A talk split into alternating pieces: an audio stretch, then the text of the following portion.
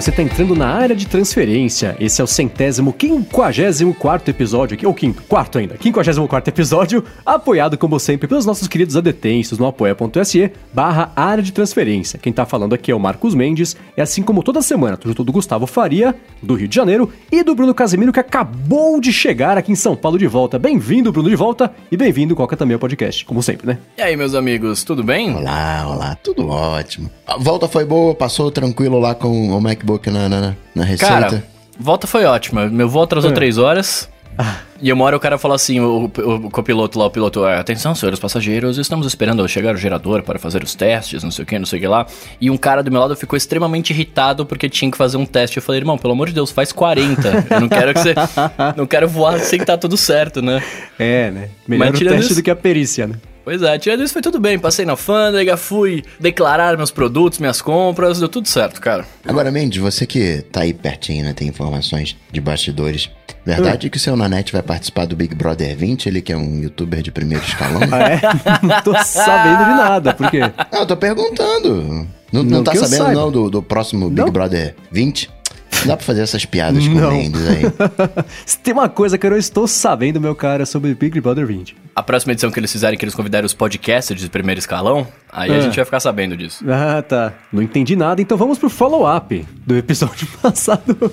E é o seguinte, né? A gente brincou, né? No aula inteiro do episódio passado foi justamente sobre como é que a gente organiza nossas telas, né? A gente colocou aqui é, como é que cada um faz. E claro que foi super legal ao longo dessa semana inteira ver o pessoal tirando print, mandando a organização das telas, né? Algumas pessoas, ah, não sei se vocês vão gostar, o que vocês vão achar, né? Cada um organiza de um jeito. Eu acho sempre bacana, é muito interessante observar como cada um tem o seu jeito certo, entre aspas, de organizar, né? Ficou estudando ali, falando, conseguiria conviver com a tela organizada assim, assim, não. Tem umas ideias bacanas, umas que, pra mim, eu acho que não funcionariam, mas foi divertido, né? A que mais me chama a atenção é, são aquelas pessoas que organizam os ícones por cores.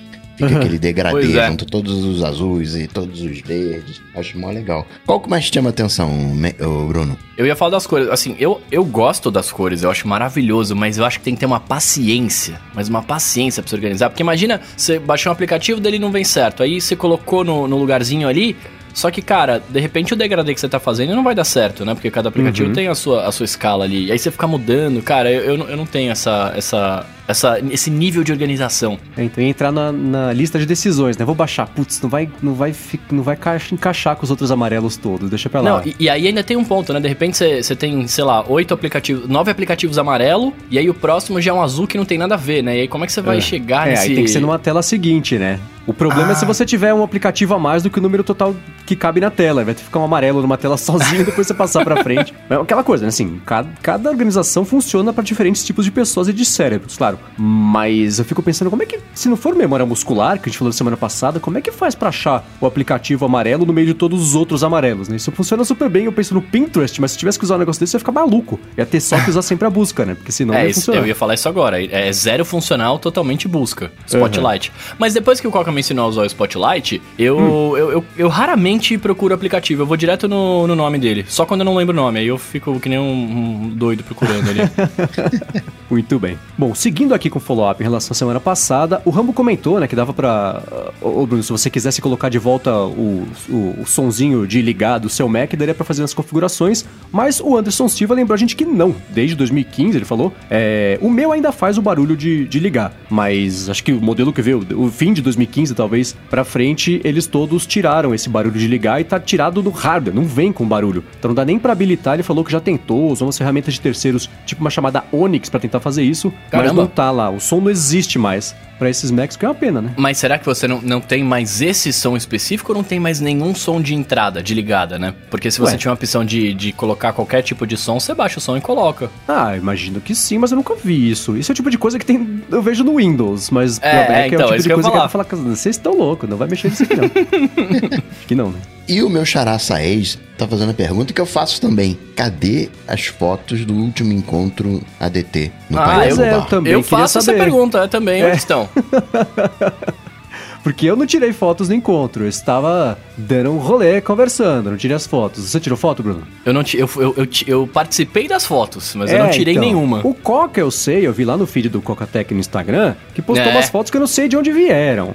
Porque eu falo assim, eu tiro foto, mas só se você me mandar. Ah, muito Não, bem. Ah, tem ninja Então tá. aí no negócio. Aí eu recebo as, eu recebo Então- as fotos, mas eu não tenho todas, não. É. Eu tenho meia dúzia de três. Muito bem. Quem tirou foto, então, coloca no Twitter com a hashtag EncontroADT, que a gente pode, a gente agrupa e coloca na semana que vem. E quem tirou foto também quiser mandar pra gente, a gente coloca numa galeria de algum lugar e também disponibiliza pra todo mundo poder ver. Que assim, quem não foi no encontro consegue ver como foi divertido e já se planeja pro próximo encontro, que não tem data ainda, mas vai acontecer. Yes! Manda pra mim, mano. Quero fazer álbum no Instagram, quero fazer fludar os stories ali. Manda pra nós. Boa. Muito bem, ó. Seguindo aqui, a gente, né, na semana passada, o nosso. Falamos na semana retrasada sobre o Vander.art, né? Que é um menino que faz artes muito bonitas no iPhone com o dedo. Quero deixar frisado isso mais uma vez. E ele fez agradecimento pra gente. Quando, O- diz- quando você diz com o dedo, eu falo, eu também faço isso, que eu também uso ali o dedo pra fazer coisa. Mas não, é com o dedo, entre aspas, sujando o dedo de tinta.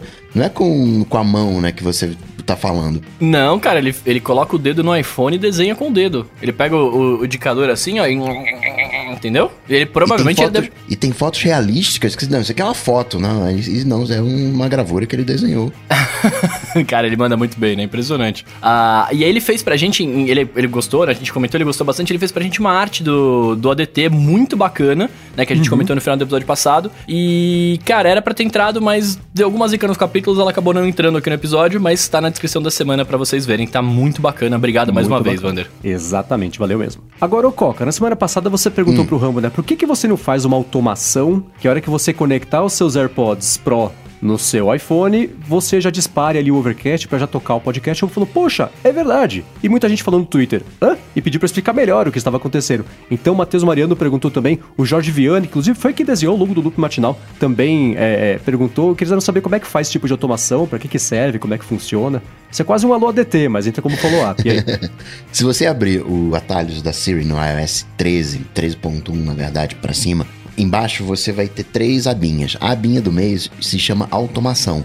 Geralmente, um atalho da Siri, você tem um conjunto de comandos, né, em sequência, você tem aquele conjunto de comandos que você executa chamando a Siri, que você executa apertando lá alguma coisa, invocando né, lá no, no Safari, chama o compartilhamento. né, Você tem várias maneiras de chamar. E a Apple está colocando nesse automação uma série de gatilhos, uma série de maneiras extras de você chamar essas automações. Então você, por exemplo, pode colocar uma automação para toda vez que você abrir o Waze, abrir também o Spotify. Porque você quer. Claro que sim, tem integração do Waze com o Spotify. Mas, sei lá, o, o- do Waze com o Overcast, né? Pra você voltar pra casa e pro trabalho, né, ouvindo um podcast. Você pode criar isso. Então, tem lá algumas opções, né? Quando você vai em automação, você dá nova automação. Tem algumas opções, alguns gatilhos para disparar suas automações. Aí você pode disparar, disparar por horário, você pode disparar quando amanhecer, né? O nascer do sol, quando for pôr do sol. Quando você estiver saindo de algum lugar, chegando de algum lugar, prestes a sair de algum lugar, isso eu acho mó legal. Quando você estiver prestes a sair de casa, ele né, te avisa de alguma coisa,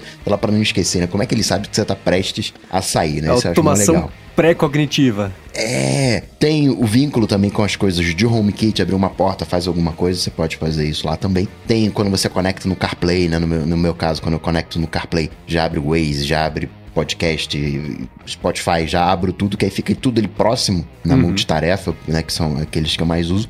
E um desses gatilhos, que são vários, tem o, quando você aproximar as etiquetas, né? O, o NFC, tem lá conectar dispositivo Bluetooth. Aí você seleciona qual dispositivo Bluetooth você quer usar como gatilho e você coloca a ação de abrir o Overcast, tocar uma playlist do Overcast, do tocar o que eu uso é no Pocket Cast da Play, no, no- continuar o episódio, né? Na verdade, fazer um, um play. E aí você monta ali e vai ter a sua, a sua automação novidade do iOS 13.1. É, a Apple juntou automação com um if this then that caseiro, né? Com um if caseiro, porque é exatamente isso. E o legal é, é esse que é o recurso que o pessoal perguntou, é isso, você consegue para dispositivos Bluetooth diferentes associar ações diferentes. Então você pode fazer, por exemplo, sempre que eu conectar o meu mouse Bluetooth a esse iPad, já ligue dentro de acessibilidade o suporte a mouse. Então fica mais próximo da experiência que a gente queria que fosse o, o- suporte nativo como um recurso que não fosse em acessibilidade, mas só um recurso por si só. Então isso é uma coisa bem bacana. E como o, o, o atalhos da Siri veio no iOS 13.1, né? Você comentou, Coca? Não lembro mais. Foi Isso. tanta versão do iOS nesse 13 que, que já perdi a conta, né? É, e o- a automação acho que ainda chegou depois disso. O pessoal acho que acabou não fuçando muito. Foi uma coisa que já não era mais tão novidade ficar mexendo nessas entranhas assim do iOS. Então acabou passando meio batidaço mesmo. Mas tem muita coisa interessante que dá pra fazer. E não dá nem pra gente citar coisas específicas aqui, porque isso é o que serve pra ajudar no dia a dia de cada um, né? É, e é aquela, é aquela vivência que você vai tendo, né? Por exemplo, de você perceber aquilo que você faz muito. De repente você faz muito, colo- coloca o- em modo, é, modo avião não perturbe. Coloca muito em modo não perturbe. Só que você não só coloca em modo não perturbe. Você coloca em modo não perturbe, tira o Wi-Fi, sei lá, coloca modo de economia de energia. Você pode vincular uma automação com essa ação. Toda vez que você ligar o, o- o não perturbe, faz, faz outras coisas. Quando se conecta em Wi-Fi. Tem vários gatilhos interessantes, vale a pena dar uma espiadinha assim. Boa. Agora, por último aqui no follow-up de hoje, quero per- perguntar pro seu Bruno, pra alegria e delírio do Coca, como é que Ah. foi, Bruno, a sua experiência de pegar um avião com os AirPods Pro nos seus dois ouvidos? Cara, eu, eu posso escrever com aquela música do Coldplay, tá ligado? I call it magic. Tá ligado? Cara, é, é impressionante. É impressionante um, um negocinho desse tamanho, né? Conseguir fazer esse tipo de isolamento de ruído, velho. Eu testei tanto com o meu, o meu Beats Studio Wireless 3 lá e os AirPods e, cara, é, é bem comparável, viu? A, a experiência dos dois. É muito comparável. É, assim, claro que tem, vai ter quem prefere ficar com a orelha coberta, porque te dá mais, pelo menos pra mim, me dava mais a impressão de que tava protegendo, porque a minha orelha ficava protegida, Aham. mas os, o AirPod é impressionante, né? Tem problema que tem de você encostar no avião e você pegar o, o, o- fone A vibrar vibração. e pegar a vibração e tal. É, é muito bom. Eu só tive um desconforto porque eu fui na onda do seu Mendes de Uhum. usar o- uma chip maior pra isolar mais ainda os meus ouvidos. E aí eu fiquei muito incomodado porque tava muito grande a, a chip.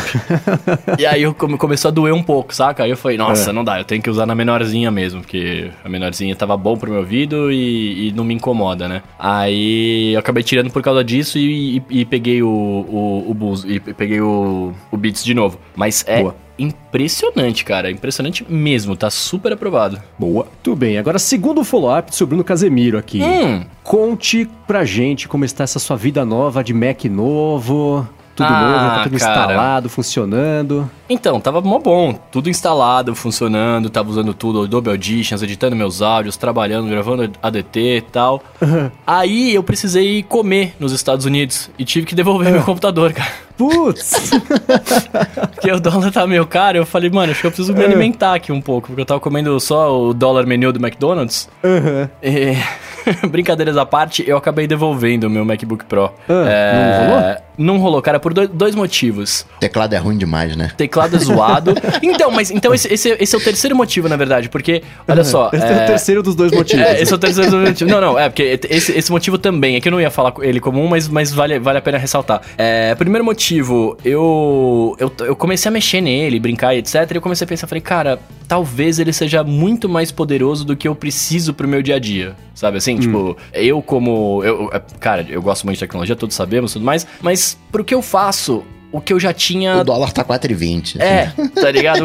O, o que eu já tinha tava bom, né? Tipo, eu falei, ah, eu acho que dá pra esperar mais um aninho. Aí, no final do ADT, do ADT passado, a gente ficou batendo papo com os adetêncios, e o Rambo mencionou que, né, em breve, no ano que vem, talvez tenha, eles renovem a linha, etc. Eu falei, ah, eu acho que eu posso dar uma esperada, né, pra talvez pegar uma coisa melhor com um teclado melhor, que aí entra, assim, o terceiro motivo. Eu fiquei com bastante medo do teclado zoar, e eu falei, cara, eu tenho meu Air há seis anos, ele funciona muito bem, né, tá bonitinho. Eu gostaria de ficar com esse por mais alguns anos, né? E aí, sei lá, se zoar o teclado, eu vou ficar tão chateado, mas tão chateado. E aí eu falei, ah, vamos devolver, vai. Eu não vou precisar desse poder por enquanto. Uhum. E aí acabou que eu E devolvi. as USB-6, você, você se adaptou com... Ah, eu fiquei muito pouco tempo com ele, né? Assim, e o microfone que eu, que eu comprei vem com entrada USB-C, então eu não teria eu não teria problema. Mas sendo bem sincero, hoje eu uso uma entrada USB-A no meu MacBook pra gravar o para pôr o microfone, mas cara, se eu precisasse, eu não uso pendrive, ficar tudo na nuvem e tal, então assim, se eu precisasse conectar alguma coisa, era só comprar naqueles docks super bonitinhos que eu até comprei um, que é um Hyperdrive da pera, pera, pera, pera, mas tá com você o dock? Tá comigo, cara. Eu trouxe ele comigo, porque aí o que que Você eu devolveu o Mac, mas não o dock. É, mas aí o que aconteceu? Eu, eu não Não resisti. tava com tanta fome, né? É, tava, tava- não precisava comentando. Mas aí o que, que, que eu acabei fazendo? Eu não, não resisti e comprei o iPad. Olha só como é que é essa vida. Mas aí o que, que eu fiz? Eu dei o meu iPad de trade-in, né? Aí eles Aham. compraram lá por um valor irrisório, mas pelo menos abateu no dólar a 4,20 tá valendo. Qualquer É, ajuda. Qualquer ajuda é ajuda. E aí deixei, dei pra eles lá, eles avaliaram, me deram o valor máximo e. E aí eu troquei pelo iPad Pro 256 e tal. Tipo, eu sei que, assim, eu falei isso no encontro e repito agora, eu não acho que está valendo a pena comprar esse iPad agora. Mas como eu não vou ter a oportunidade pra lá tão cedo, né? Falei, ah, já estamos aqui mesmo, vai, pô, eu gosto muito, vamos ficar com ele. E aí Ah, peguei. É legal, é bacana isso, né? Não, peraí, ano que vem vem um novo Mac, eu consigo esperar. Aí você imagina que o cara, né, ano que vem vai viajar. Aí ele vai e solta. Não, mas eu não vou voltar pra lá tão cedo. Não, então- ele não tem planos de fato pra comprar Eu não um tenho Mac planos. novo. Ele Não. queria era o iPad, ele só queria desculpa pra justificar o iPad novo. É, no fundo, É assim, no, eu no também fundo, faço isso, eu também faço isso. No fundo a é gente isso. precisa de desculpa pra fazer as coisas. Eu No fundo é entendo. isso, cara. No fundo é isso. E sabe qual é o problema? A minha amiga. É porque, de novo, assim, eu não tô dizendo que, um que o iPad é melhor que o Mac, eu não, não estou comparando. Eu tô só dizendo assim, né? Pro meu uso do dia a dia, eu uso muito mais o iPad do que o Mac. Então faz mais sentido eu ter um novo iPad do que um novo Mac, saca? Completamente. Na minha, na minha usabilidade, né? No- no- de, de novo, não são melhores, não- enfim, mas. E aí minha amiga falava pra mim ao longo da viagem, ela via que eu tava, que eu tava alegre com o Mac, mas eu não estava satisfeito. E ela falava assim pra mim: você não tá satisfeito com esse computador? Eu falava, não, eu tô, ele é muito bom. e de fato ele é. Mas na hora que eu comprei o iPad, eu fiquei tão feliz. Ela falou assim: tá vendo? Agora você tá satisfeito. Eu falei, agora eu, eu realmente tô, tô bem feliz agora. Ah, boa. É bem legal. Muito bem. Teve um caso rápido com o Mac, então. É, e aí, entrando nessa linha, é, eu acabei devolvendo meu microfone também, porque aí eu comecei a entrar na noia de dólar caro e eu não preciso agora, eu já tenho três mix, eu vi o microfone que eu comprei lá também. Foi, cara, no moral da história, eu comprei, usei, ah, me arrependi de só alugou as coisas, né? Eu aluguei, é, fiz um, um- um empréstimo. É. Ah, mas aí, só um, um comentário rápido sobre o iPad novo. Eu, eu pluguei essa dockzinha bonitinha aqui, né? Que eu comprei, o Hyperdrive. Deixar o link pra galera ver na descrição. E pluguei o mouse pra brincar com ele, né? É, posso falar que eu não achei ruim a experiência, não achei sem sentido ter o mouse lá? Porque, assim, uma coisa é você falar assim, ah, vou usar como computador, não sei o que, ter mouse por uma interface de touch, realmente não faz sentido. Mas pra alguns momentos, tipo, hoje, querendo ou não, eu sou uma das pessoas que faz isso, né? Talvez vocês dois não façam, porque vocês são mais, né, mais espertos higiênicos que eu. Mas, cara, eu mexo no Mac, no, no iPad enquanto eu tô comendo, por exemplo, né?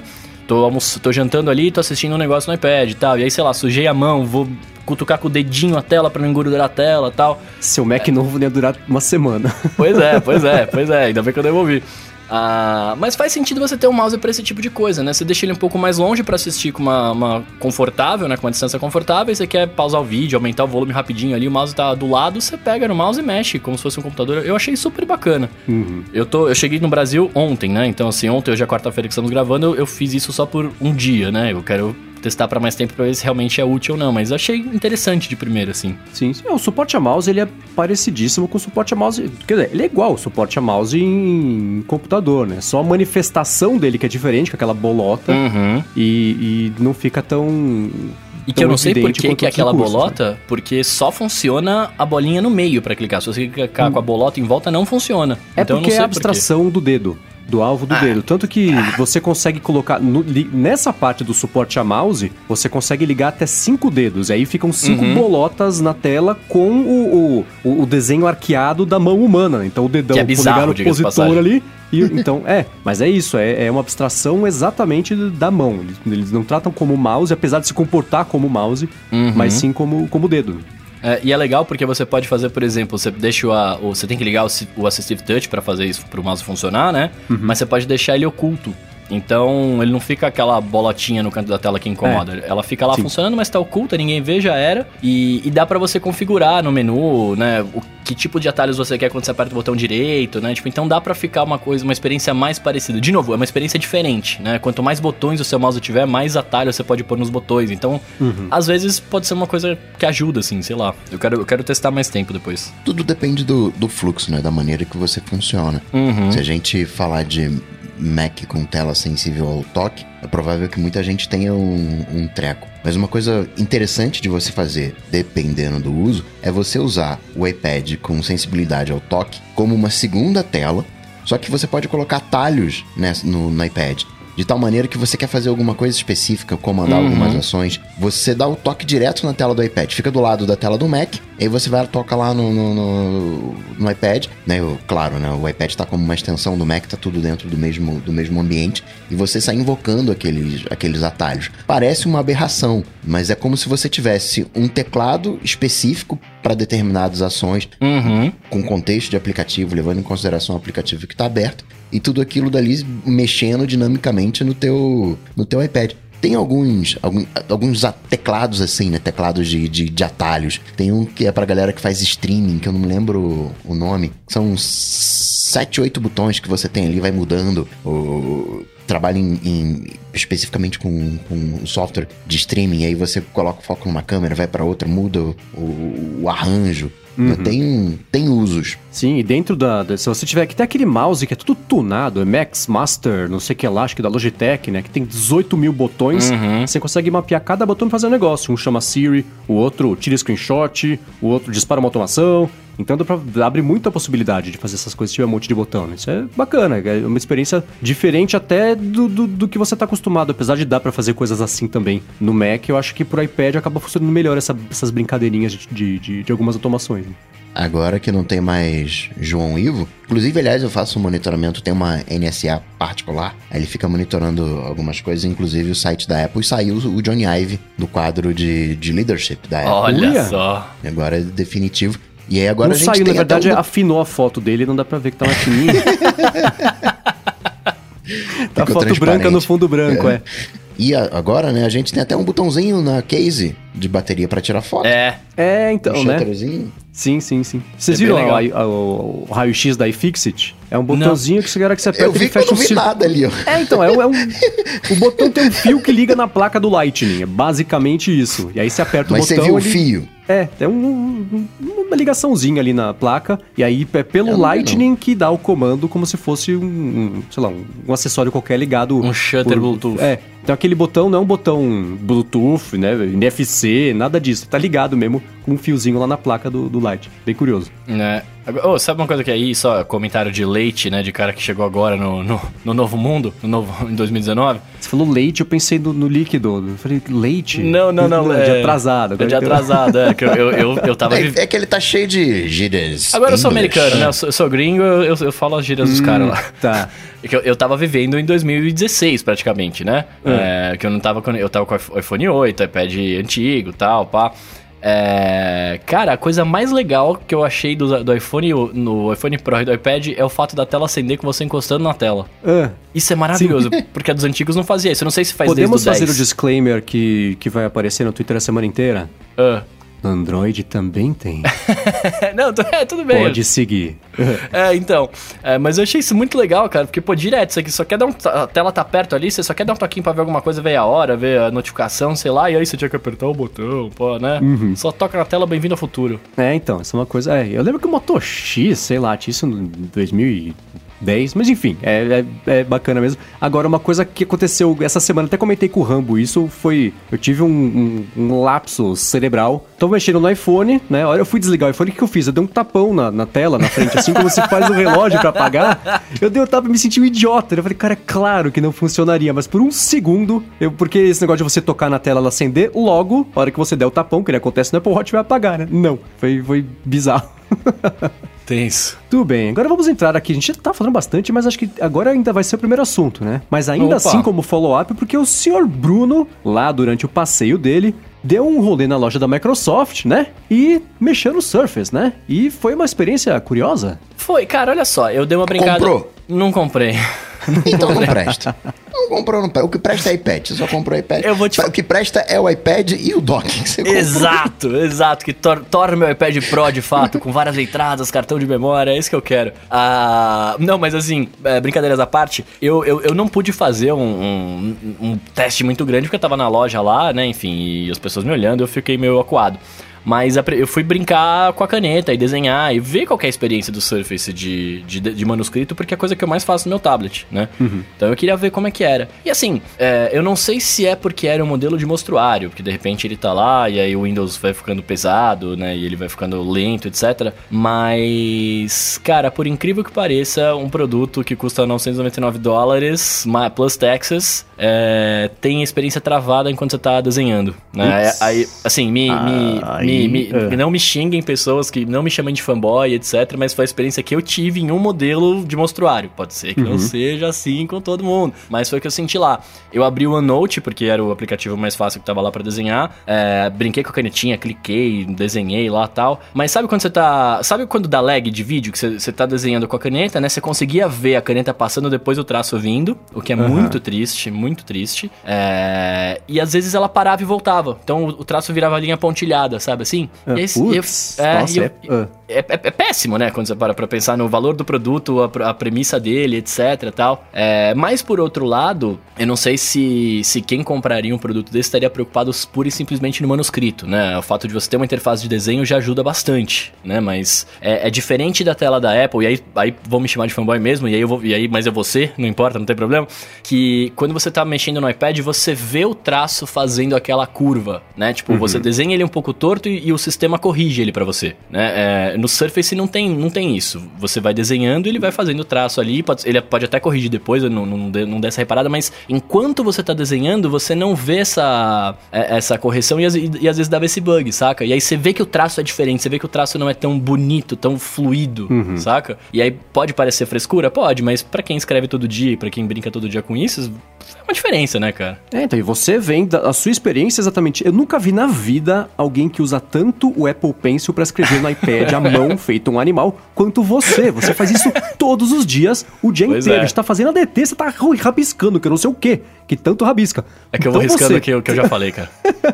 Então você tem, já tem essa experiência que você, que é, já é o seu dia a dia há anos, você comparou com como seria usar isso numa plataforma diferente. Isso é, é tudo que você tem a oferecer são as suas impressões, né? Eu, eu lembrei agora que o, o- logo que a Apple apresentou o, o iPad e o Apple Pencil né, compatível com ele, que tinha aquele negócio dele ficar tentando adivinhar para onde que seu traço vai, né? Então você tá fazendo uma linha que é relativamente curva, e conforme a, a linha vai evoluindo, o iPad vai tentando adivinhar e vai completando a linha aos pouquinhos ali para você, tanto que se ele adivinha errado, ele deleta a linha e, e corrige e continua fazendo. Isso é rapidinho, mas você consegue perceber que é- era uma tentativa de fazer esse esse atraso, né? Esse tem, tem um nome específico, isso que eu esqueci, que são de pouquíssimos milissegundos ali. O, o delay, o, o atraso em inglês, o tra- atraso gourmet, é, de fazer, né, de, de conseguir diminuir essa impressão, porque era isso também. Tinha, eram, sei lá, 12 milissegundos, 16 milissegundos, que eu acho que pra 8 agora. Tá uma coisa pequena, mas ainda assim, se você sai de uma, de uma plataforma que oferece um atraso ou um delay pequeno e vai pra um pouco maior, você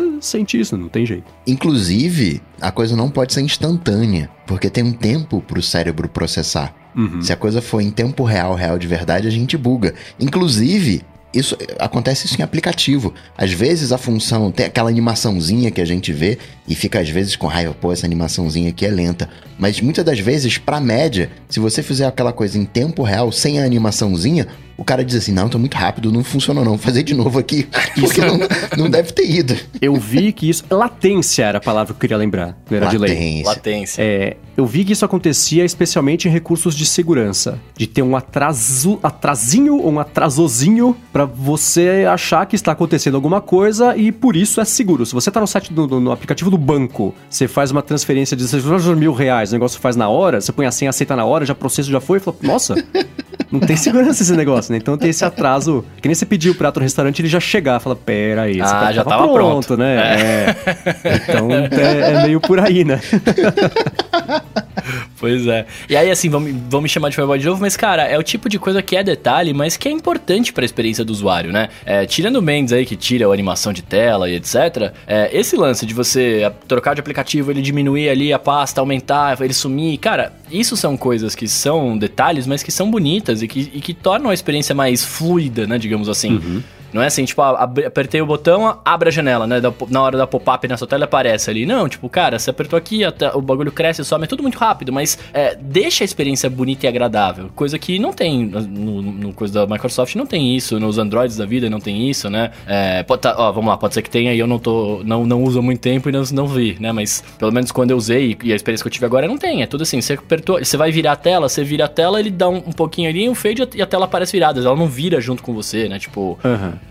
é, são experiências de, que fanboy gosta, mas, cara, que faz o negócio ficar redondinho, ficar da hora, sabe? Tipo. É, então eu não acho nem que. É que esse. A palavra fanboy eu já aboli do meu vocabulário há muito tempo, porque eu não tenho mais 12 anos. Eu sei que o mundo das ah, pessoas eu sei, é mas diferente. Aqui vão, mas... vão me xingar, vão me xingar Ah, de mas fanboy é- e eu só tô justificando aqui. É, não, é, é, acho que é até uma. Eu, eu penso que é uma bobagem pensar nesse tipo de, de, de manifestação defensiva, porque é isso, você tá falando com a propriedade que você tem da sua experiência. Tudo que você tem a oferecer é Uhum. exatamente isso, né? Então é, é- é- Me parece justa a sua comparação e seu comentário, não tem. O- afinal de contas, o Bruno é especialista em Bruno. Exatamente. Justo, justo. Exatamente. Agora, não tinha nada nas lojas, né, de, de Surface Duo, Surface News. Não, não, tá ainda no não. mundo das ainda ideias não. e dos É, protótipos ainda. ainda. Ainda não tem, ainda não tem. N- não tinha nenhuma telinha pra você comprar e anexar e ter- dizer que tem duas telas. Um case assim, com outra tela e você coloca o iPhone dentro. Ah, agora tem aqui. Ô, eu, compraria esse case aí, hein? Quero deixar bem É. claro aí. Tem na loja da LG, ué. Não tinha, cara, não tinha. Eu, eu, eu, eu, eu coloquei o Surface Dial em cima do Surface Studio e dei uma brincada É. com ele, mas eu não sei se dá pra você fazer configuração nele pra cada aplicativo ou no- usar no sistema, mas a configuração padrão, pelo menos quando você coloca, é pra aumentar e diminuir o volume do computador. né? Então você coloca É. ele ali na tela e você vira o dial e ele aumenta e diminui o volume. Uhum. É, não sei se você pode fazer mais coisa com ele, porque eu não tive tempo de testar, mas eu achei interessante até, porque eu- como o estúdio ele é enorme, cara, vendo ele pessoalmente, o bagulho é gigante, e, e aí sim, no estúdio a experiência parecia bem fluida de Windows, mexendo e tal. Aham. É, não sei se dá pra configurar, mas se der pra configurar, eu acho que é uma ideia que eu gostaria de, de incorporar no meu dia a dia, viu? Uhum. Desde a gente começar, desde que a gente começou a ADT, eu sempre quis mexer no Surface Studio, Surface Dial, até hoje eu não consegui. Passei agora nessa viagem, no, faz né, um mês passado aí em Nova York. Eu quando eu tô viajando, eu quero, algumas coisas eu, eu gosto de encontrar por acaso. Eu não queria ver onde era a loja da Microsoft, eu queria estar passeando pela cidade e encontrá-la. Eu só achei, eu, eu andei pra caramba na cidade, só uma noite eu consegui encontrar, tava fechada, então não foi dessa vez que eu consegui testar. Mas eu tenho maior curiosidade, porque até onde eu sei, os aplicativos conseguem adotar o comporta adotar e moldar o comportamento do Surface Dial para a necessidade de cada um. Então, você tá usando o Photoshop, você põe ali, tá escolhendo a cor, você consegue mexer na, na, na gama de cores ali por ele e tal. Então, acho que por padrão do Windows deve ser configurável, né? Não é possível que eles criaram um botão físico de aumentar. volume, né? É o botão físico de volume mais Botão caro mundo. removível de volume, né? É o volume modular. Não ia ser por aí, né? É, não, deve Mas ser ainda tenho configurável. curiosidade de mexer. Sabe uma coisa que seria muito legal se, tiver- eh, se desse pra fazer? Por exemplo, você coloca em cima da pasta, de uma, de uma pasta que tem na sua área de trabalho ali, e aí você consegue ver o conteúdo da pasta girando. Se é uma pasta de fotos, você, fica, você começa. Ele abre uma pré-visualização rapidinho e você começa a girar ali e ele vai passando, né? Os arquivos Ah, que tem, legal. aí você toca nele e enxerga. Seria animal se desse pra fazer, né? Sim. Seria uma coisa mais útil pro sistema, até pra você não precisar ficar abrindo um milhão de pastas. Até nessa aqui, deixa eu ver. Coloca o dali, vira rapidão, faz a sequência do cofre, né? Porque parece o coisinho de cofre ali. e aí você escolhe arquivo. Seria bacana isso. Aí, ideia grátis pros desenvolvedores que nos escutam aqui. Aí, ó. Vamos fazer. Fazer acontecer. Bom, pulando de lá pra cá, né? A gente falou, comparou as coisas do- da Microsoft com as da Apple, vou falar da Apple agora, porque nessa semana, ou na semana passada, não lembro mais, dia da marmota é um problema, né? É, saiu uma matéria na Bloomberg que o Mark Gurman falou que a Apple, por conta da quantidade de bugs e da qualidade bem ruim que o iOS 13.0 chegou às patas aqui de todo mundo, a Apple, a Apple resolveu mudar o sistema de desenvolvimento pro iOS 14 em diante. E se hoje, do jeito que o iOS 13 até hoje foi desenvolvido no iOS, é, você tinha as equipes de desenvolvimento que liberaram, elas jogavam o trabalho delas no balde do iOS e ao final de todos os dias gerava-se a versão atualizada do iOS para todo mundo testar. E aí no final do dia seguinte, ela era atualizada de novo com o progresso do dia e assim a coisa foi andando e por isso que o iOS 13 chegou todo descabeçado na mão de todo mundo, porque tinha um monte de recurso meio pela metade, que aí no final das contas a Apple acabou tirando porque não dá tempo de terminar e, deixar o negócio liso para mandar o iOS 13 para fábrica, né? Tanto por isso inclusive que chegou o iOS 13.1 mais cedo do que ela tinha prometido e por causa dessa zona a Apple segundo o Gurman, mudou o esquema de desenvolvimento. Do iOS 14 em diante, como é que vai funcionar? Se eu entendi direito, porque a matéria foi bem confusa. Vocês me corrijam ou, ou, ou- digam também a impressão de vocês. Ao invés de todos os dias, todos os desenvolvedores de todas as áreas do iOS jogarem, virar o baldinho deles com as melhorias e com os bugs para gerar esse build diário, as coisas só vão ficar acessíveis no iOS 14, mesmo nos betas, se estiverem prontas. Se não estiver pronta, vai ter um flag lá, isso vai vir desligado no sistema e quem estiver testando vai conseguir ligar para testar, né, para ver se está funcionando ou não. É isso ou eu entendi errado? Coisa confusa mesmo, né? Pra mim ficou mais aquela coisa, ó, teve tanto bug que a gente vai ter que fazer alguma coisa aqui. Não pode ser sair com, com, com tanto bug. Mas quando você tem um, um repositório, né, de, de, compartilhado, né, que é o, você chamou de baldinho, né, um bucket, e todo mundo vai colocando as coisas lá. Um, você tem, muitas das vezes, integração, né, você faz uma coisa, mas a, acaba afetando o trabalho de outro também. Então isso tem que ser bem coordenado. Então parece que vai ter um isolamento maior. Não, peraí, aquilo que eu fiz não tá pronto, então deixa eu guardar aqui. Mas, em tese, um desenvolvedor, ele não vai subir uma coisa, né, quando você faz o commit de algo que você fez, aquele commit que você tá fazendo, ele tá bom, né? Ele tá funcionando, ele tá testável. Uhum. Pode não estar tá perfeito, óbvio que não, não tenha. Né? Você corrige um bug e, e coloca outro. O desenvolvimento é assim. E, mas, não sei, ficou, ficou confuso mesmo. É, porque a minha confusão com essa história é exatamente essa. Ah, só vai colocar o recurso ativado no iOS na hora que ele estiver pronto. Mas para saber se está pronto, ele precisava ter sido ativado antes, porque você vai colocar o um negócio ali vai quebrar outras coisas que estavam funcionando. Então não, não fez sentido essa etapa pela explicação do German. Mas é que acho que é pro usuário final, né? Não pro, pro desenvolvedor. Não, mas isso não pode ser pro usuário final. O usuário final não pode habilitar o. Isso é pros betas. Ah, é, é pros betas. Por isso que não fez sentido. Nossa, então não porque... faz sentido. É, é falar, é, ah, só vai colocar as quatro rodas do carro que está andando na hora que a gente garantir que elas podem rodar. Mas o carro tá andando, não tem como você tirar a roda no meio do caminho. Não é assim que funciona. Então eu achei confuso. É legal que tem uma, aquela coisa também, né? Já faz o quê? Uns quatro anos que tem sempre a mesma história. Não, o release que vem será focado em estabilidade, correções de bugs. Ah, As mano. grandes novidades ficaram pro ano seguinte. Aí chega no ano seguinte, não, no ano que vem, estabilidade, as grandes novidades. E não sei, ele falou que no ano que vem vai ser o foco vai ser em estabilidade e em novidades. Então se tem foco em tudo, não tem foco em nada. Né? Então não sei, foi, foi uma matéria muito confusa, não sei qual foi o tamanho do telefone sem fio até isso chegar nele e ser publicado, porque não fez sentido. Às vezes a gente também confunde qualidade com número de versões, e uma coisa não tem nada a ver. Uhum. Você olha os builds, assim, são coisas mínimas que a Apple corrigiu de uma coisa para outra. Nas ponto 1, ponto 2 tal, tem até coisas grandes, né? A gente falou do ponto 1 que veio com as automações do, dos atalhos S-Siri, mas é normal isso, assim, por mim poderia ter atualização, sendo agora automática, fazendo de noite, poderia ter atualização toda semana, todo dia, né? Um Bem-vindo ao JavaScript, né? Que atualizava todo dia lá, né? É, assim, a, a coisa é automática, não tá dando problema, é estável, não vejo se é uma atualização para trazer benefícios, eu não vejo nada uhum, de errado, uhum. nada de, de, ruim. O problema é quando você tem essas atualizações para corrigir bugs. Aí é uma coisa né, uhum. complicada. Né? Você não, não quer usar um avião sabendo que todo dia tá saindo um patch de segurança, uma atualização para corrigir bug naquele avião. Então, peraí, pô, Pelo ontem tava de inseguro, mas são melhorias. Ah, não, agora o avião ele vai ter uma poltroninha mais confortável. Agora a gente vai mudar o carpete, agora tem mais espaço para perna. Se são melhorias propriamente tais, eu não vejo problema nenhum. Agora, se ah, não, teve, tinha um probleminha no motor, né? Sabe ali o fly-by-wire ali do, do, do, do, piloto na hora, ele, na hora que ele puxava, então tava falhando algumas vezes. Uhum. Aí sim, pega muito mal.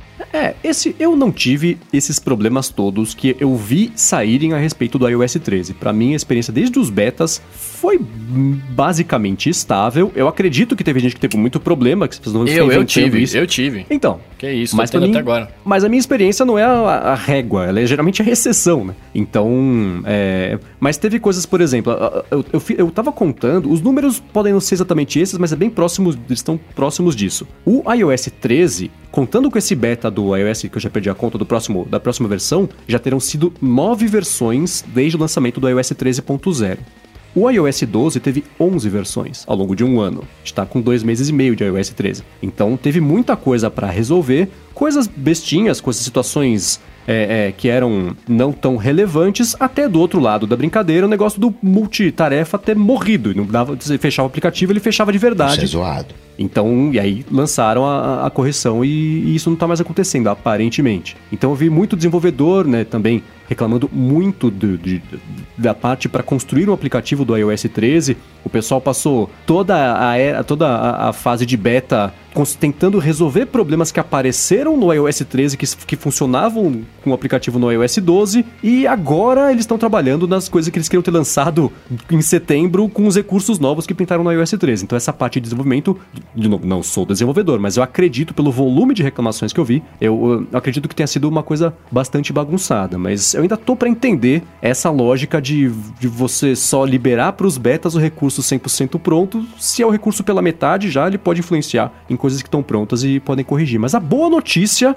é que a Apple vai tentar evitar no ano que vem é, essa quantidade de bugs pequenos, médios ou grandes que aconteceram nesse ano, o que é sempre um. Pelo menos a intenção é, é bem-vinda. Sim, é, para mim, cara, o grande problema disso tudo, na verdade, é, é como danifica a experiência do usuário, né? Lógico. Porque é, é, bugs vão ter sempre, saca? O problema é quando eles são frequentes e em coisas que, tipo, talvez as pessoas não usem tanto, mas quem usa se ferra, saca? É. no meu caso, por exemplo, eu, eu nunca na vida tinha usado álbuns compartilhados, né? No, no coisa. Mas fui viajar, minha amiga tava tirando várias fotos, eu falei pra ela, ah, cria um álbum compartilhado aí, vamos, vamos usar isso aí, né? Já que tem essa função. E uhum. aí, simplesmente, quando ela ela criou o álbum, me convidou. Quando eu fui clicar para entrar no álbum, o meu aplicativo de fotos crashou e não tinha nada que eu pudesse fazer que fazia ele abrir de novo. tipo, eu tentava entrar e ele ficava. E crashava e crashava e crashava, desliguei o iPhone e o iPhone crashava. Falei, mano, o que que tá acontecendo? Né? Eu falei, só falta ter que nem o bug do, do caractere indiano lá, caractere árabe que crashava o iPhone. Eu falei, foi, aconteceu a mesma coisa. Aí, para fazer funcionar, eu tive que é, abrir a câmera na, no modo. No, com a tela travada, tirar uma foto, entrar na foto depois apertar todas as fotos, porque aí ele foi pro meu álbum de direto de fotografia lá e eu consegui voltar, saca? Pra é, álbum compartilhado. Foi, foi um rolê absurdo. Então, assim, de novo, são, é, são bugs pequenos, porque isso aí deve ser uma coisa que quase ninguém usa, né? Não sei, não sei se vocês usam aí, mas é, eu acho que pouca gente usa o álbum compartilhado e tava não com uso. esse bug que ninguém deve ter visto, né? Uhum. Mas, sei lá, eu, eu não acho ruim que eles lancem a, é, a parada pronta já, né? Que, das contas, é o que a gente quer. Né? Se puder, eu prefiro. É o que a gente quer. É, mas também acho estranho o fato de no, ser no beta, né? Eu tinha, eu tinha entendido que era para o usuário final, mas aí vocês me corrigiram aqui, aí eu também agora tô bem hum. confuso com isso também. É, ele falou já que tem coisa que estava planejada para o iOS 14 que ficou para o iOS 15. Meu Deus. Então foi uma matéria meio confusa. Eu tô explicando, eu tô esperando aparecer uma segunda matéria a respeito disso com um pouco mais de informações e explicações, porque me pareceu uma coisa meio distante, até contraproducente essa decisão, mas sei lá, não somos o Craig Federighi e não temos acesso à história inteira. Só queria saber de vocês a impressão disso aí também. Será que não tem cara de meio de aquela coisa que fala da boca para fora assim? Não, a gente vai lançar esse negócio aí só quando estiver pronto agora. Os caras tão bravos, é. tá todo mundo reclamando, aí lança essa e vira matéria? Eu acho que ficou mais parecido com um telefone sem fio com muitos graus de descolamento entre a origem da informação e a publicação, porque você tem muitas pessoas interpretando e recontando a história até ela chegar aos nossos olhos e ouvidos. Né? Mas não sei. Bom, na pior das hipóteses, daqui a 10 meses a gente descobre. Né? Só espero que eles não façam, não deixem de fazer coisas bacanas, né, pra gente ter e porque não ficaram 100% prontas alguma outra coisa, saca? Eu tenho um pouco de é, medo disso. então, né? Eu vi algum podcast essa semana, acho que foi o Upgrade, eles comentaram, só falta a segunda versão do iPad OS como cidadão individual e único chegar também com correções de bugs, né? Sem recursos novos. Pois é, pra, pô, pois é. Pra que fazer o sistema novo se, né, não vai adiantar nada. Enfim. Agora, o iOS 14 e o 15 vão chegar, sabe antes do quê? Do quê? Da Cybertruck da Tesla. Ah, que já, que já vendeu horrores, eu quero deixar claro isso aqui. Ah, Peraí, vamos contextualizar para quem mora embaixo de uma pedra e não viu nessa semana. Na verdade, na sexta-feira, ou de quinta para sexta-feira, a Tesla fez um evento e anunciou a primeira picape elétrica dela, que parece, eu descrevi ela no loop matinal assim, ela parece um projeto futurista feito nos anos 70, quando os computadores pois não é. tinham a capacidade de fazer curvas em 3D, era cheio de polígono, né? É o carro de PlayStation, cara, PlayStation mas, 1. Mas por que isso? Porque naquela época a gente estava pensando como seria 2020. E aí o seu Elon Musk que tá adotando, né? Tá plasmando ali, tá encarnando o futuro agora aqui. É tá, isso. Pra, então é uma picape. Tá aqui na descrição o link para quem quiser dar mais piada, quem não viu ainda. Então é uma picape toda pontuda, não parece com nada que existe hoje no mundo dos carros. Claro que um design desse tipo foi extremamente divisivo. Teve gente que achou lindo, teve gente que achou horroroso, teve gente que achou horroroso e mudou de ideia, teve gente que achou lindo e mudou de ideia. Eu quero saber de vocês o que vocês acharam também. Aconteceram coisas curiosas no evento, né? Como, ah, fizemos um vidro novo, jogaram a bola no vidro, o vidro quebrou. Que era pra ser vidro mais resistente, depois explicou, tomou é, uma retada é, do vidro também. Então, mas e tem outro ponto desse negócio do vidro aí.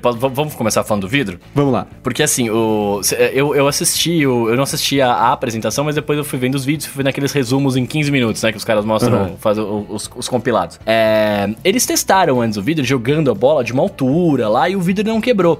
Só que toda vez que o cara batia o vidro, os malucos iam lá e ajustavam o, o vidrozinho pra ele ficar bem rente à, à, à estante que ele tava lá. É, e aí eu, eu comecei a ver vídeos disso e uma pessoa na internet falou que hora que eles bateram a marreta, o vidro abriu. Não é que ele trincou, o vidro deu uma, uma, uma abridinha. E aí na hora que o É. maluco jogou lá, ele não tava com a pressão exata que tem que ter, sei lá o que, e por isso que ele trincou. Por isso que ele, Hum, acabou, ele acabou quebrando, né? É, diferente do que o, do que o Elon Musk falou, que na hora que ele bate- deu a marretada, a marretada é, trincou o negócio, que pode ser também, claro, né? Os caras sabem mais que eu. Mas, Mas também quebrou de trás, né? A galera tá é, falando isso aí de é, é marretar. é então, verdade. também quebrou de trás. é verdade.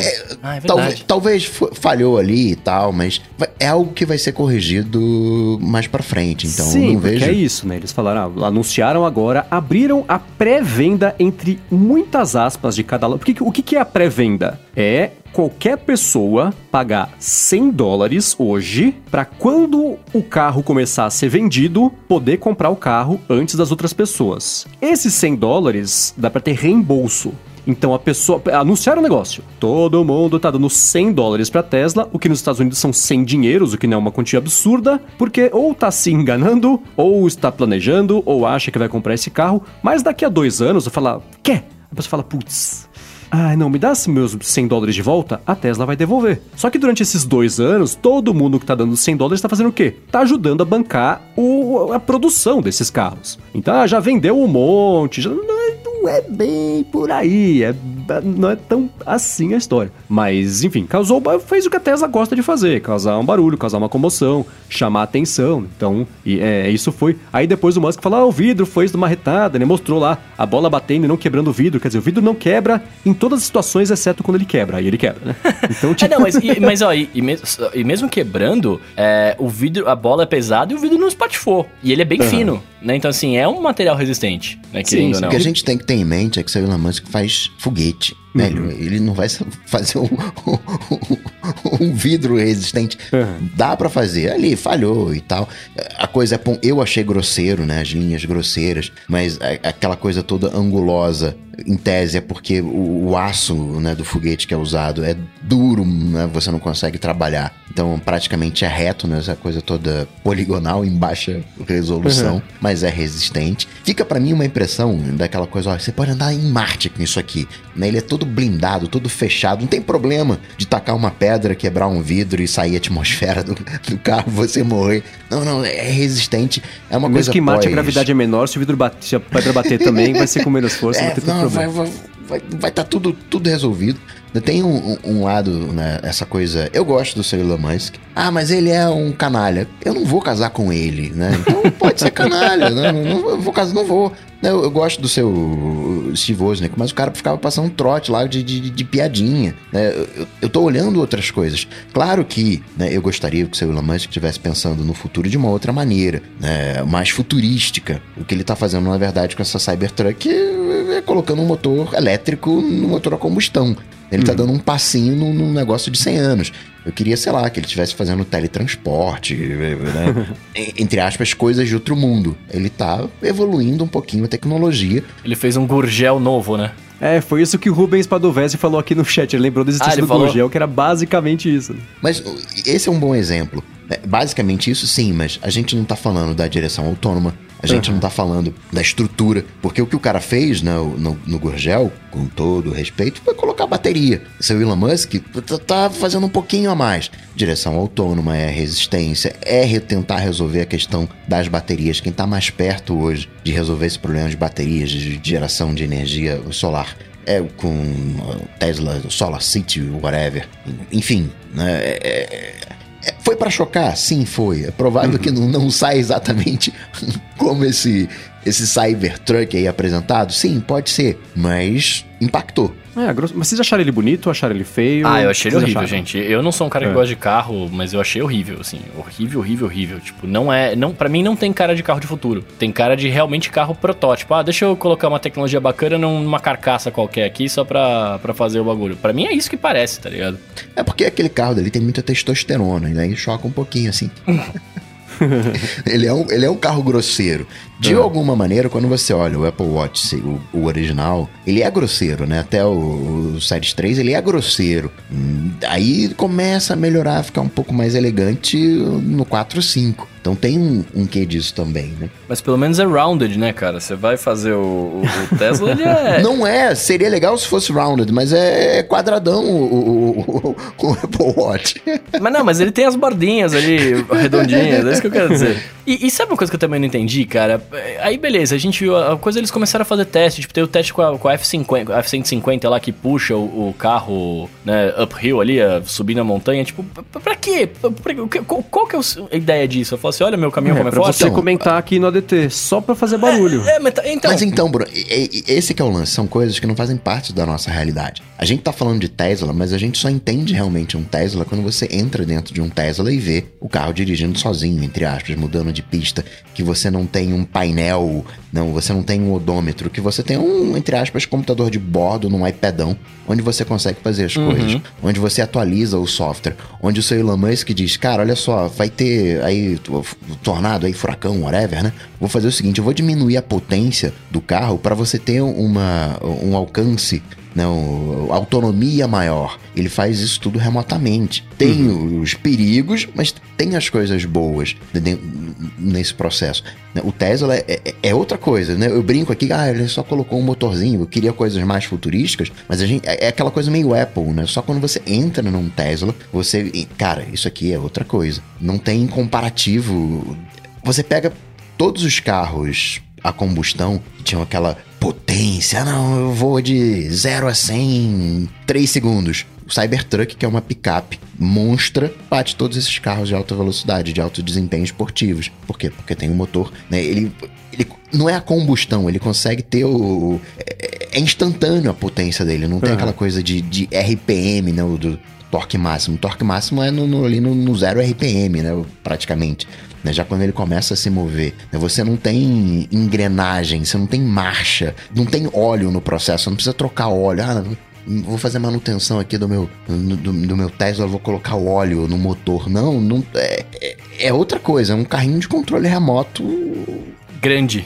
grande para você. Então a gente não consegue entender da mesma maneira que pra gente brasileiro, carro tem que ser uma coisa entre aspas pequena por causa do trânsito. Para os Estados Unidos não, é banheirão. Os carros lá é, são é. grandes. O que eu vi de Monster Truck lá, cara? Não, não, tem os, esses monstrões, mas o carro padrão ele é grande. E além disso, você tem esses monstros da vida, Uhum. que é a galera do, do- do- da picape. E essa galera quer lá fazer disputa, né? Quem tem mais torque, né? É exibição de músculo no final das contas, né? Por isso que eu falei, é testosterona. Muito bem, vamos pro ADT? Vamos, lhes. Vamos? Então, beleza. Mas a gente vai como? De Cybertruck ou de. Eu vou na Como picape, que eu cada quero um que vocês me puxem. quiser, olha que maravilha.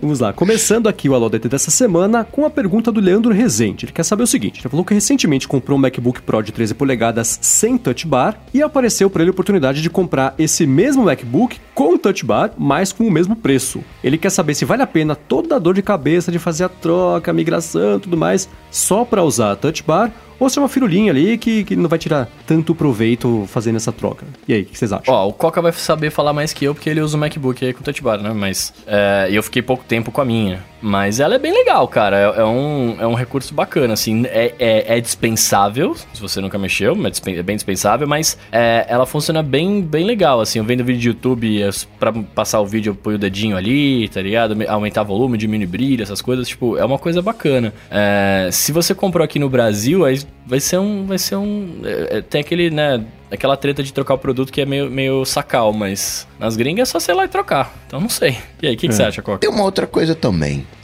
Alguém usa F1, F2? A gente usa para coisas básicas. A gente não usa aqueles botões. Então, ah, vou trocar touch bar, vou trocar algo que eu não uso, né? No, no pior dos casos. Por outro algo que eu não uso, não vai dar em nada. Mas por outro lado, você tá com o Mac um pouquinho mais atualizado, um pouquinho mais recente, que vai, né, na hora da troca, na- que vai na hora da troca lá na frente valorizar um pouquinho mais. Eu trocaria, mesmo que não fosse usar. É, então eu fico pensando, eu nunca usei a Touch Bar, nunca tive interesse em utilizá-la, porque assim, o Coca perguntou, né? É que toda pergunta que o Coca faz com alguém usa, não sei o que lá, pra provar um ponto de que ninguém usa, geralmente eu uso. eu tenho, por usar muito o keyboard maestro para um milhão de coisas, 12 dessas coisas são mapeamento do function, mais F1, F2, F3, F4 até o F12. Cada um faz uma coisa. Tem coisa que abre pasta específica, tem coisa que dispara um processo que eu tenho de pegar uma página, abrir no Chrome, tirar um screenshot dela inteira, jogar no Photoshop, exportar um PDF e fechar o Photoshop. Tudo isso apertando o, o, o function e F3, por exemplo. Então são coisas muito. Porque só funcionam para mim, eu montei para o meu fluxo de trabalho. É claro que se eu comprasse o Mac com a Touch Bar, na pior das hipóteses, o que eu faria? Ao invés de ser do F1 ao F12, seria do 1 ao 0 e, sei lá, o, da, daria para duas coisas. Aí duas coisas, né? Legal que você esteja usando tecla de função para tecla de função de fato com o keyboard maestro, fazendo remapeamento mas mostra que de fato você não usa as teclas F1, elas são tão inúteis para você que você diz outra função para elas. É. Mas ok, você aproveitou as teclas, uhum. mas como você bem falou, né, podia usar um, enfim, usar é. outra, outra Daria outras pra teclas. substituir. Agora, uma segunda coisa, né? Você perdeu três pontos comigo, porque atalho de teclado, você tem que usar uma mão só. Como é que você faz um FN F12? Eu tava aqui, ó. Eu só consigo ir até o F9. E ainda tem que virar o ombro para conseguir fazer. Tem que ser com uma mão só ali. Um Ctrl é. Command Q, Ctrl Command A. Eu mapeio com Ctrl Command até o T. Eu tenho QRT, né? E aí eu vou, onde é o G, né? De A a G e dizer a B, é onde eu consigo ir sem ter que virar o ombro.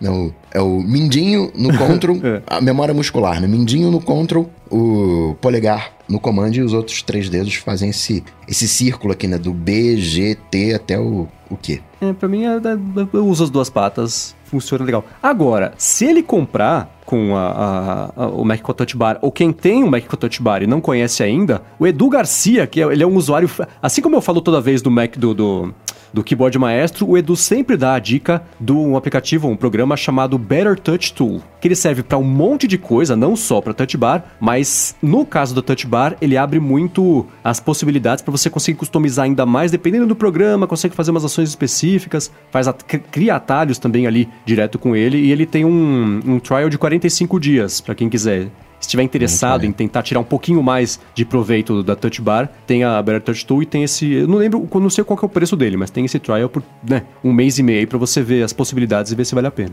Aí você pode usar com o keyboard maestro né, para fazer o FN. Nossa, aí. aí você tá cheio dos otários. Muito bem, ó. Seguindo aqui, Daniel Almeida mandou pra gente aqui, ó. Uma pergunta que. Ele perguntou aqui, ó. Vocês usam película frontal e traseira nos seus iPhones? Tem alguma marca ou modelo específico para indicar? Estou com o iPhone 11. E aí, acho que eu sou o único aqui, né? Que usa. É, eu vou responder, eu vou responder, eu vou sair da frente logo. Não e não. Nem película, nem capinha. Eu vou ficar no meio do caminho, já usei, hoje não tô usando, porque eu fiz as contas e eu já tinha gastado mais do que uma troca de tela de iPhone e eu nunca tinha quebrado a tela do iPhone. Então, né, pô, eu passo sofrendo a vida inteira, entre aspas, não tendo a, a, experiência real, o toque real, aquela coisa toda. Eu parei de colocar película na tela, as telas estão mais resistentes hoje. E eu aceitei, né? Eu já tô. Já passei da, da curva de benefício, hoje eu posso quebrar a tela e vou trocar e vou ter gasto menos. Claro, né? Se eu trocar três telas né, em um mês, vou colocar película, case militar e whatever. Mas não, não pretendo colocar tão cedo. É, eu, eu, eu não vou nem preciso nem falar aqui, né? Que eu sou mais desastrado desse trio. Já quebrei várias vezes meu, meu iPhone.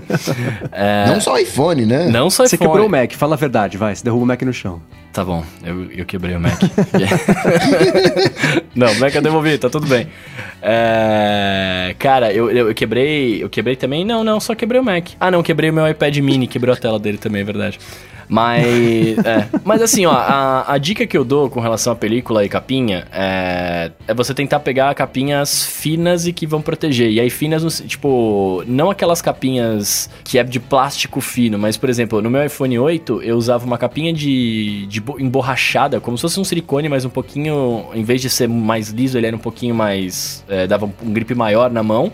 E a película, que hoje em dia, que todo mundo gosta, é a película de vidro, sei lá o que, eu acho hum. horrível, horrível porque ela não é tão resistente quanto a tela do próprio aparelho e ela quebra, né? Então, assim, tipo, ela você não vai ter quebrado. Você vai pagar 100 reais numa película de vidro, que é muito caro. É, e ela vai quebrar. Você vai, o, o seu, se você deixar o celular em cima do sofá, alguém sentar, um cachorro pisar, qualquer coisa, ela vai quebrar porque ela é, é, pouco resistente e você vai ficar com aquele vidro de 100 reais na sua tela quebrado com medo de tirar porque você pode quebrar de novo. E aí você fala, oh, ainda bem que tinha película, só não tinha quebrado a tela. E não, não é assim. Né? A tela é muito uhum. mais resistente. É, no meu iPhone, eu não tô mais usando. Eu usava. No meu iPhone 8, eu usava uma película de silicone também, porque é, me xinguem à vontade, mas eu tava com muito medo de quebrar de novo minha tela, então eu preferi emborrachar ele 100% pra virar um negócio de borracha e não quebrar. Mas nesse iPhone 11 eu prometi aqui no ADT e eu vou cumprir, ele vai ser muito bem cuidado, então ele está sem película, mas Boa. eu tô usando capinha de tiozão, que é aquelas capinhas carteiras, é, porque ela é, ela é de couro e tá protegendo aqui meu iPhone, e eu consigo deixar o iPhone em pé se eu quiser e etc. Você tá se preparando pro mundo do telefone dobrável, né? Eu tô, tô preparando para poder, com a capinha de duas telas, que a Apple vai fazer ano que vem, e eu já vou comprar, vai dar tudo certo. É, mas eu, eu, eu, eu não recomendo mais usar usar a, a, a, a, película no iPhone, eu recomendo você tomar cuidado e proteger, porque a tela dele crua é muito mais gostosa de usar e de tocar. Mas se por acaso. Visibilidade também. Sensibilidade muda. também, tem um monte de coisas que. Visibilidade, visibilidade. Visibilidade, afinal de contas, quando, quanto mais velha a sua película, mais é, coloridos ficam os pixels. Você vai vendo, tipo, no branco você vê vermelho, azul, rosa, né? Você vai vendo várias corzinhas, é meio bizarro isso. É, mas se você tiver um tablet ou para pessoas que têm tablet, aí sim eu recomendo usar capinha por conta da quantidade, da, da força força que você faz para escrever, da, da, pressão que dá e do fio diferente, que, por exemplo, tem capinha que imita papel. É, capinha não, tem película que imita papel e é muito mais gostoso escrever no papel do que escrever Sempre na tela de tive curiosidade de mexer numa dessas. É, chama Paper-like, essa do papel. Vale super a pena é. brincar nela, que é bem, bem real mesmo. Ah, legal. Agora, Bruno, tem um outro tipo de case também que é interessante, que geralmente a gente pensa que o case, ele precisa ser todo uniforme. E não. As áreas críticas são as quinas. Uhum. Então tem os cases. Os bumpers. Que eles são todos... É, to... Não, não, não. O case todo, ele é fininho. Só que as quinas, elas são mais fofinhas, mais acolchoadas, hum. mais grossinhas. Então você tem uma experiência de uso fino, mas, entre aspas, a resistência de uma grossa quando cai no chão, por exemplo, né? Tem tipo para-choque. Sim, sim, sim, é verdade. Marca, eu não, sei, eu não sei falar o nome de marca porque, cara, eu compro, eu compro a que eu acho bonita e eu, eu acabo não olhando qual que é o fabricante e tal, mas é, qualquer loja que você for de, de quiosque de shopping tem um monte de capinha lá, então... Muito bem, por último aqui no LoDT de hoje, o Paulo Júnior perguntou o seguinte, falou que é usuário de iOS no trabalho e Android no pessoal e queria unir as duas coisas. Ele quer saber qual que é a melhor combinação de recursos, o que, que a gente teria no aparelho de vocês, e ele, aí essa parte que me deixou em dúvida. Ele falou assim, pode até mesmo ser no Windows Phone, porque ele está se referindo especificamente à customização. Então, o Timóteo ele deu uma palestra, não foi uma palestra, uma entrevista recentemente esses dias, e aí o cara perguntou, e aí, quem aqui na plateia tem produto Apple? Aí uma galera levantou a mão, aí o Timóteo falou, ah, pô, obrigado, né? Vocês bancam a gente, pô, brigadão. E pra galera que usa Android, tem problema não, a gente faz, né? Tem trading aceitando Android. Recicla. tem solução. A gente recicla pra, recicla pra vocês. É, essa, essa foi uma piada que ele tinha feito, acho que num discurso há um tempo também, mas a galera tinha esquecido, eu acho. Mas uma coisa que, quando ele me fez, eu, eu respondi a primeira parte da pergunta, que foi a que eu entendi. Da parte de customização é um problema porque o iOS não permite customização, então não tem muito para onde correr. É, eu acho que nesse caso, a melhor coisa que você pode fazer é ir atrás de serviços que são multiplataforma. Assina, né? Eu, eu, não vou recomendar que você assine o Evernote, porque senão eles vão ter dois usuários, você e o Coca. E aí eles não fecham mesmo, né? Mas plataformas como o Evernote, que coexistem no iOS e no Android, acho que esse é o jeito mais eficiente de você conseguir unir essas duas coisas, porque aí você vai ter uma experiência unificada, mesmo em plataformas distintas. Não vai querer usar, sei lá, o Notas no iOS e o Google Keep, sei lá, Google Notas no Android, porque é mais difícil a sincronia. Quando eu vejo algo assim, na, ah, quero combinação de recursos, eu fico pensando, por exemplo, numa área. Eu faço muito isso. Eu pego uma foto, copio uma foto no iPhone e, e colo ela no Mac, ou vice-versa, uhum. né? E funciona bem. Então eu fico pensando nisso, né? Numa coisa integrada. Você tem o Push Bullet, que faz um pouco disso, dessa área de transferência universal, mas é assinatura. Então depende muito o caminho é esse, né? Multiplataforma, serviços que são multiplataforma. Peraí, eu preciso de um gerenciador de senhas. Qual um gerenciador de senhas que ele é multiplataforma? Hoje eu não tenho preocupação com isso. Hoje eu, minha multiplataforma é iOS e Mac. Então acaba sendo uma coisa muito individual, né? E nunca que você vai conseguir ter a, a mesma integração que a Apple tem em iOS Mac uhum. com iOS Android, iOS, é. é Windows. Sim, de repente, eu, eu como nativão aqui, de repente, é, no Android usar as coisas do Google, né? Que, por exemplo, o aplicativo do Google Drive tem para o iOS também, né? Essas coisas com tudo. É, tentar, talvez, nessa linha deles mais nativa que funciona que funciona no iOS, né? A minha amiga, por exemplo, que tá viajando comigo, ela usa o OneNote, né? No, no, uhum. no PC dela e tem aplicativo para iOS e as notas ficam sincronizadas no PC e no, no iOS. De repente, esse é o caminho mesmo, né? Não tem muito o que fazer desse nessa integração, né? É, porque é, é isso. Eu acho que o, o, apesar das coisas do Google não serem nativas do iOS, pelo menos elas existem nas duas plataformas. Uhum. Não daria para fazer e, e, esse caminho ao contrário, né? Mas é, acho que talvez seja isso. Apesar, ao invés de usar um serviço terceiro, que não seja nativo de nenhum dos dois, usa um nativo de pelo menos um deles que exista no outro. E acho que tem que ser as soluções do Google mesmo. Mas a parte de customização, que foi a segunda parte da pergunta, é, é, eu não consigo computar uma coisa com a outra, porque o iOS não permite esse tipo de. não permite customização. A customização é sim ou não. Você quer o que a Apple te oferece ou não. Não é tá no máximo ali trocar um wallpaper, uma coisa assim. Que nem aplicativo nativo até hoje dá pra escolher e dificilmente isso vai acontecer no futuro. Então essa segunda parte da pergunta eu não tenho como ajudar. E para mim, né, é... essa coisa de customização é muito de você escolher a melhor ferramenta para a tarefa que você tem. Uhum. Peraí, isso quem vai fazer melhor é o Android? Meu Android tá aqui na mão, eu faço no meu Android. Eu não tenho esse. Né, por mais que eu brinque e tal, tire uma onda, não tenho esse apego, não, peraí, o melhor para fazer isso aí é no Linux? Eu vou lá no meu Linux e faço. Eu prefiro no dia a dia estar tá dentro de plataforma Apple, mas onde é que é mais produtivo?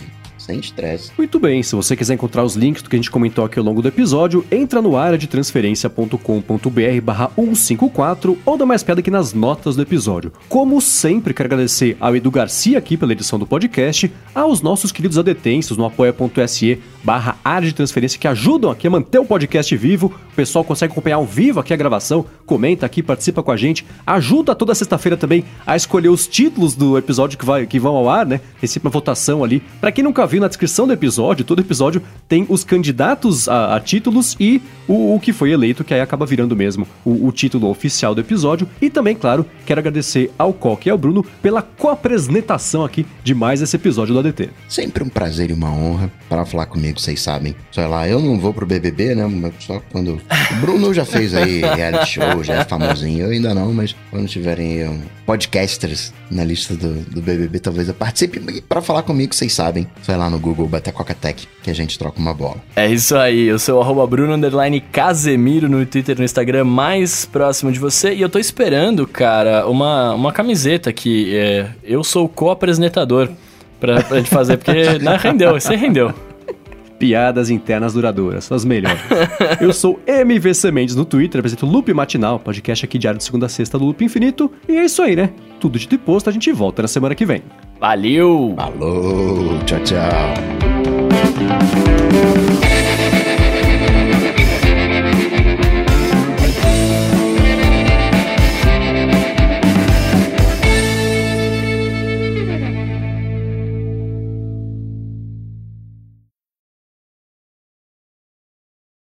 Ai, gente, eu tô com, eu tô com um nojinho desse silicone aqui.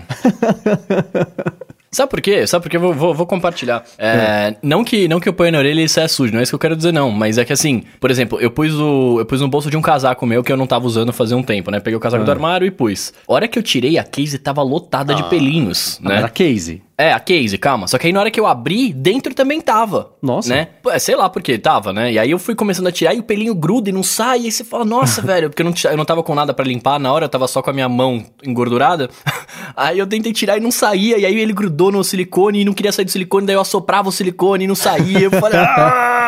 Mas, cara, sabe que tem uma coisa, inclusive o Rambo até comentou isso também no Stack Trace lá com o John Sandel, que é uma impressão que eu tive quando eu tirei eles da caixa, mas, mas ele tem muitas coisas positivas, então não quis falar do negativo que é. Você notou que a caixa dele, de abrir, é mais vagabunda do que a da primeira hum, geração? Uhum.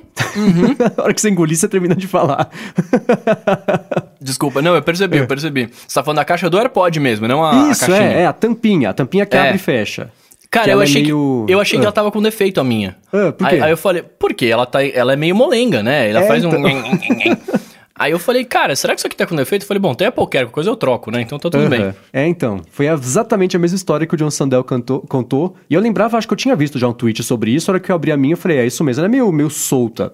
O Rambo falou que ele acha que pode ser uma coisa de, sei lá, desse jeito ela fica um pouco menos. desgasta hum, talvez menos, por ser uma coisa menos fixa ali, talvez tenha uma resistência maior. Mas me- abrindo e fechando, mexendo nela, eu só acho que é uma fabricação que tá mais vagabunda em comparação com a primeira geração, porque é um pouquinho mais barato fazer assim. E fica também com aquela coisa menos tentador de você ficar clac, clac, clac, clac. É, né? Você fala, Verdade. vai quebrar, não vou fazer não. É verdade, eu não tenho mexido é. tanto porque eu acho. Não dá prazer de mexer que nem dava na outra. Mas o que eu ia falar era exatamente isso. Tal. Vai que ela não fecha direito, não sela direito também, que igual a outra, porque eu tô olhando aqui, é, a, a caixinha da primeira geração, ela tinha uma. Não sei explicar. Ela, tinha uma.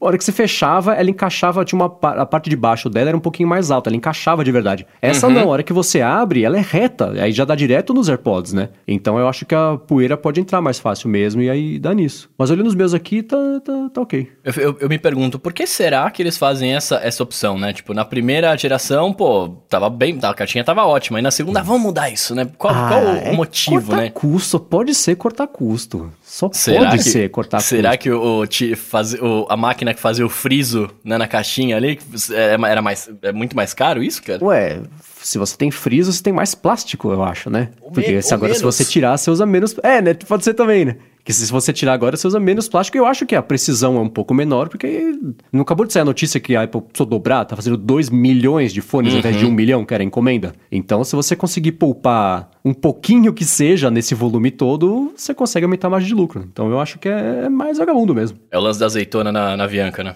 É, então, exatamente, né? Você vê dentro mesmo da caixinha, se você mexer nos AirPods, eles dão uma chacoalhada. Eu acho, posso estar enganado, mas eu acho que da primeira geração não dava. Então eu acho que é mais, mais vagabundinho mesmo. Mas que é legal, é. Ah, sim, é muito legal. Eu tô tentando até agora abrir minha mochila ó, pra procurar os AirPods, mas não tava achando o zíper.